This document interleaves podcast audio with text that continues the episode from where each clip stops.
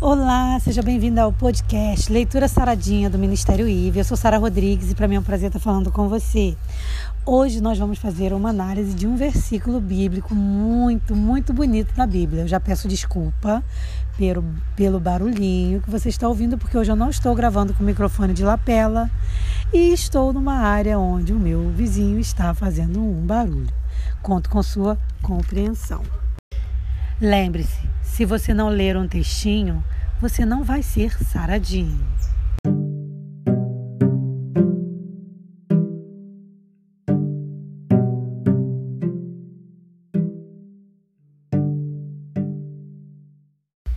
O texto de hoje é Salmos 125, versículo 1.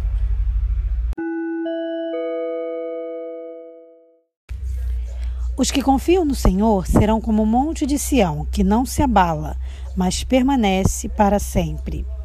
Quando a gente vê esse texto, a primeira coisa que eu imagino que a gente tem que pensar é: o que significa abalar? Eu fiz uma pesquisa e descobri que abalar pode significar fazer estremecer, estremecer-se, tremer, oscilar. Também pode significar ter pouca firmeza, ou seja, uma coisa que se abala é pouco segura, perde a sua firmeza. Eu vou dar um exemplo. A ventania abalou a ponte. Então, essa ponte, ao ser abalada pela ventania, demonstrou que não está tão segura.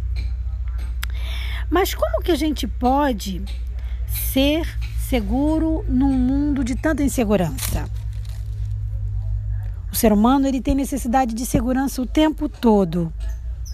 Então, como que a gente faz para conseguir segurança onde existem tanta falsidade, tanta hipocrisia, desconfiança entre as pessoas? Fica um pouquinho difícil, né? Mas não fica impossível, não.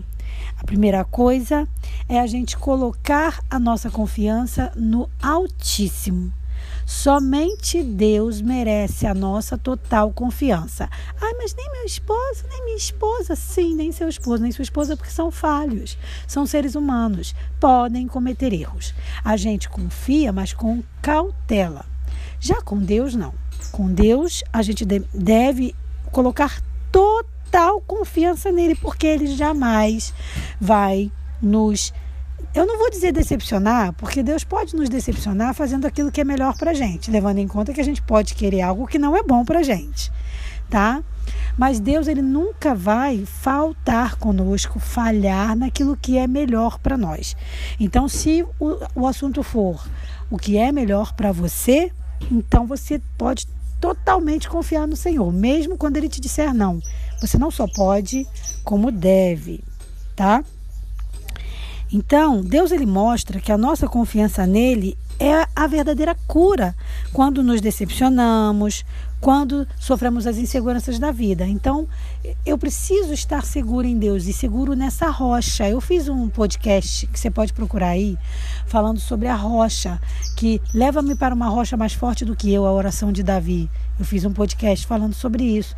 E por que mais forte do que nós? Porque Jesus é uma, uma rocha muito superior.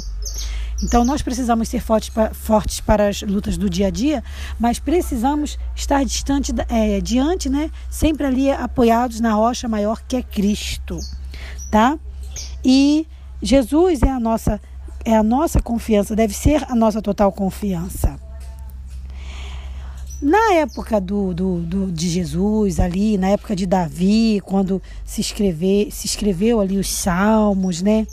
O povo tinha um costume que era contemplar o Monte Sião, que estava intacto, sempre voltado ali para Jerusalém.